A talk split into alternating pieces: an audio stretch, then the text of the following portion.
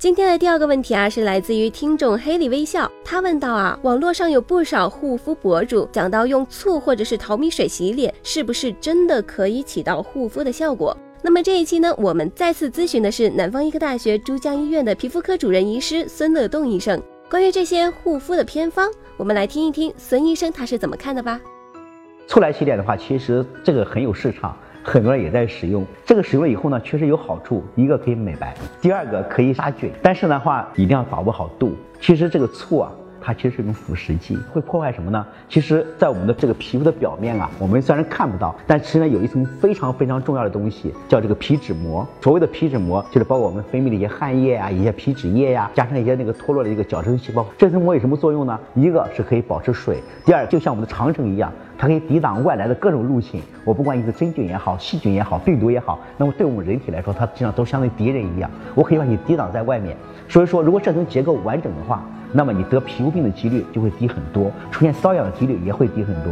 但是如果你要经常用醋来洗的话，那么就把这一层结构，包括皮脂膜，下面皮肤屏障就全给破坏了。那你的皮肤的一个含水量慢慢的不足，就会出现瘙痒。出现瘙痒，你就会去抓，抓了以后呢，非常容易合并微生物感染。微生物感染以后，又会促进局部的一个瘙痒，最后形成一个恶性循环。所以说，用醋来洗脸的话，千万要小心。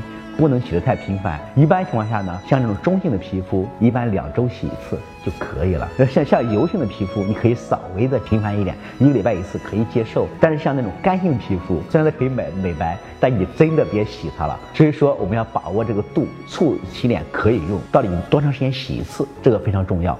淘米水洗脸的话，这个也有一定的市场。淘米水里面有很多蛋白质啊，什么维生素啊等等，洗了以后确实你的感觉到你的脸啊会有点紧绷绷的感觉，然后确实还是有一定的作用，就是最起码这个皮肤弹性啊什么有一定的作用。但其实这个淘米水啊，其实没太注意，它的 pH 值不是很好。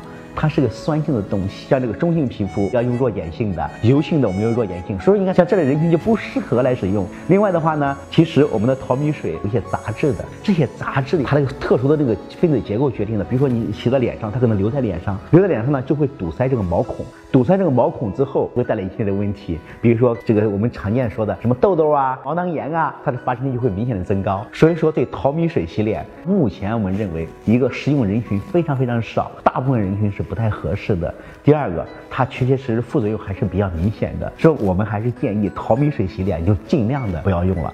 感谢孙医生的解答，希望能够对有相同困惑的听众朋友们有所帮助。同时，在这里也再次感谢孙医生做客我们的节目。那么到这里，这周的三九医生说也要结束了，我们下周六再见吧。